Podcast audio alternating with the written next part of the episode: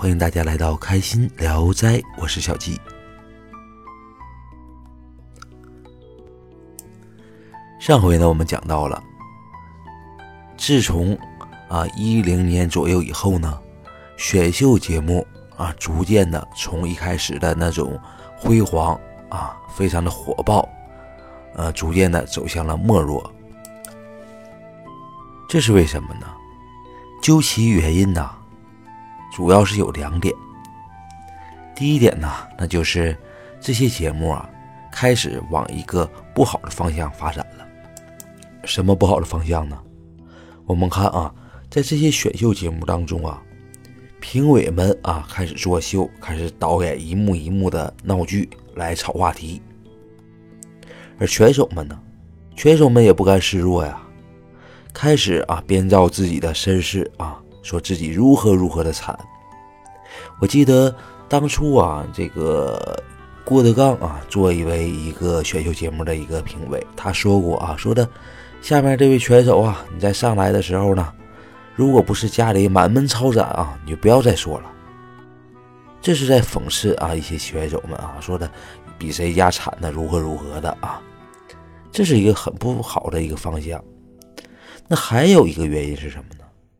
那就是因为啊，我们啊观众的欣赏水平提高了，不再喜欢看这些呃非常闹的这种东西了。我们自己的欣赏品味高了，那么选秀节目啊，无可厚非的啊，非常必然的就走向了没落。但是直到啊一档节目、一档选秀节目的产生啊，使我们眼前一亮，又把这种选秀节目的火爆带回来了。那这个节目是什么呢？那就是《中国好声音》。那么《中国好声音》，它为什么啊会大红特红呢？为什么能打破选秀节目一直非常萎靡的这种局面呢？那我们今天就来说说《中国好声音》。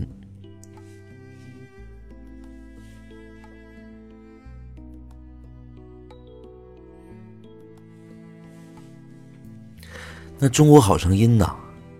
它呢之所以能红。它和这个其他的一些选秀节目有什么区别呢？区别啊，我想有这么三条。第一个区别是什么呢？就是选手啊和这个导师啊或者是评委之间不再是那种对立的关系了。那我们看一些其他的一些选秀节目都是什么样啊？那一个个的评委啊，或是严肃的啊，或是这个毒舌的。都是特别特别的，呃，不可爱，而且呢，他会他们呢会散发出一种高于选手、凌驾于选手之上的这种气质，这是我们看着很不舒服的。但好声音不是这样啊，好声音正好相反呐。那我们看好声音什么样呢？选手们啊，唱完歌之后啊，如果这个选手唱歌唱的特别的好。这四位导师啊，就开始抢这位选手，你快快到我们队伍里来吧！如何如何，使用出浑身的解数。所以说，他不是说选手啊求着啊评委啊你一定要给我通过，而是反过来，这评委应该求选手啊说的啊你赶快啊那个上我们队伍里来，因为我们观众啊或多或少的啊都是站在选手这边。不会站在评委那边，所以呢，看到原来的一些啊评委啊，在这里说选手如何如何不好啊，或者是来攻击选手，我们心里是不舒服的。那么好声音正好相反了，一看，哎呀，这选手很牛啊，这些评委们、这些大腕们都来求我们呢，是这样的一个感觉。所以呢，这是好声音啊和其他的一些。啊，选秀节目第一个不同，那第二个不同是什么呢？第二个不同啊，那就是这些评委们，他们不做作，不炒话题；选手们呢，也不说自己的家事。什么意思？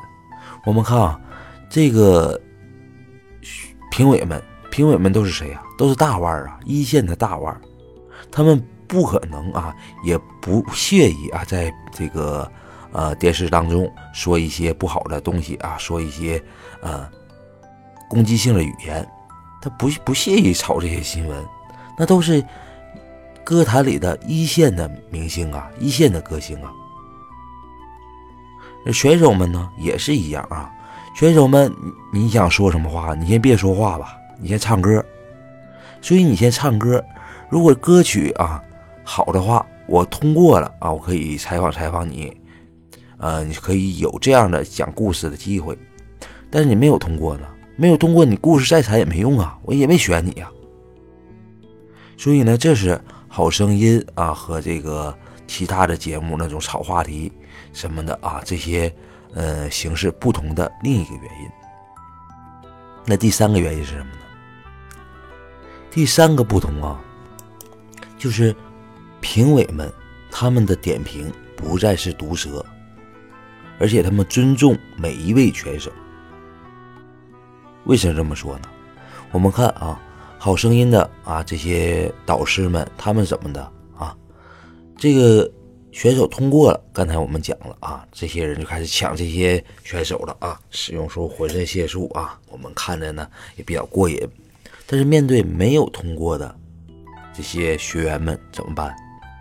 我们看他们也不是啊一棒子打死啊，或多或少都给予鼓励啊，或者说哎呀，我们这个你唱的很好啊，但是我们战队呢不需要你这种声音了啊，因为有这样的声音了。你要是没有的话，一定会拍你啊！你要坚持你的梦想啊，如何如何的，非常鼓励啊！这和其他的一些选秀节目不一样，因为有些评委他他们呢是真的啊，不是很尊重选手。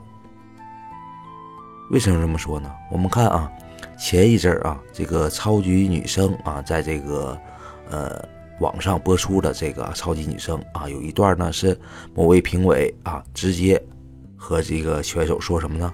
说你别唱了，滚吧。为什么呢？因为这个选手说了啊，我感冒了。其实他这么说啊，是为什么呢？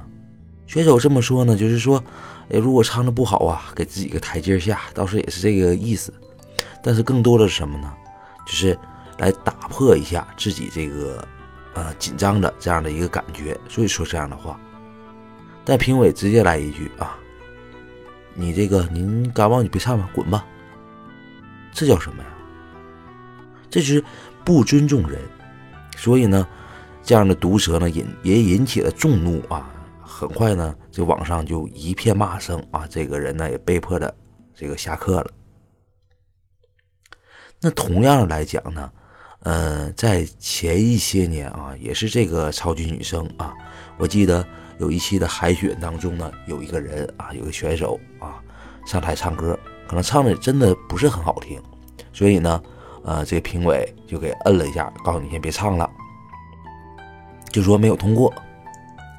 但是呢，我们也知道啊，只要去上这样的一些节目啊，去参加了海选，他至少呢是认为自己唱歌好听，对自己唱歌是很有信心的啊。你摁了之后呢？这位选手说一句什么？说的那，既然我没有通过，那那个评委们啊，你们在座的老师们，你们有什么样的一个建议？啊，我哪地方有待于提高，指点一下。这是什么呀？这是拳手鼓起了莫大的勇气来请教这个导师们。但这个评委怎么说呢？这位评委啊，首先我要说明一下啊，他还不是我们传统意义上的一些毒舌评委。给我的感觉，这个老师啊，在没有说出这句话之前呢，我还觉得他是这里比较和蔼可亲的一个人。但是他说句什么呢？说句你你我指点什么呀？压根压根你就不会唱歌。这个小女孩啊，脸上就挂不住了啊。就说了那一句非常著名的话啊，我会记住你们的，然后走了。那可以想象啊，这位女生啊，这个女生回家里哭成什么样？对她的唱歌，对她的这个以后的一些自信心，得打击到什么程度？难道这一评委他就没想到吗？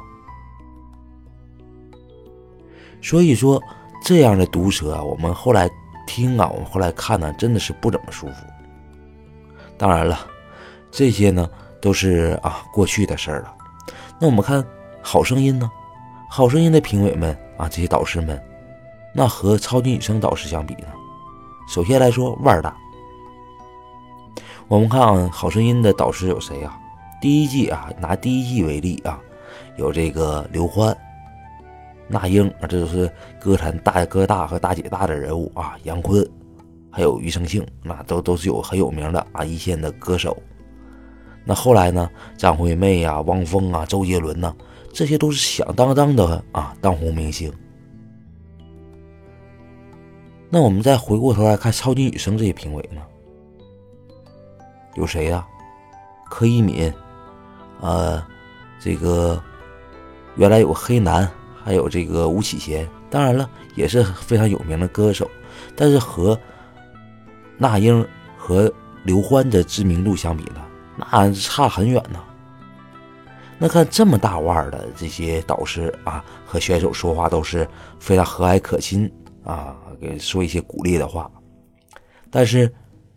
相反啊，一些咖比较小的啊，比较小咖的一些人啊，他们居然这么恶毒说话啊！那我们说所谓毒舌评委嘛，所以这一对比啊，好声音更有亲和力了，给予选手的这样的一些鼓励啊，使我们观众啊，使我们听众啊，也觉得非常的舒服。这是他第三点不同。所以呢，我们看啊。这样一来，好声音就带起了选秀节目的另外一个风潮。我们到现在为止啊，很少再看到一些评委啊，呃，非常恶毒的啊，这个攻击选手了，来彰显自己的个性啊，很少有这样的了。所以说，如果这这个时候啊，再出现一个毒舌评委，那我们呢就觉得很不舒服啊，网上就会骂他、喷他，把他骂得体无完肤，从各种角度啊来来骂他。当然了，骂倒是不是什么好好词儿啊，也不是什么好事儿。但是呢，这也说明一个问题，什么问题呢？就是说，毒舌评委真的已经过时了啊。所以说，再出来个谁啊，是是个毒舌评委啊，我觉得也炒不出来什么话题了。当然了，好声音呢，它也有自己的瓶颈期啊。到现在已经办了第四季了啊，在第四季当中呢，我们看它它的这个影响力和收视率呢。和其他的三季相比呢，差了很多啊，所以呢，我觉得任何的一个节目啊，它都不可能啊永远的红，永远的火下去。尤其是啊，选秀节目已经啊存在了这么多年啊，观众的审美疲劳了。那取代选秀节目的那时下最火的节目是什么呢？那一定是真人秀节目了。那真人秀节目为什么这么火呢？那他们又有什么样的一个魅力呢？那我们下次再说。好，感谢大家收听今天的开心聊斋。如果大家想关注呃节目的一些内容，或者和小季互动的话呢，都可以呃关注小季的这个微信公众号西 V 一五二八西 V 一五二八。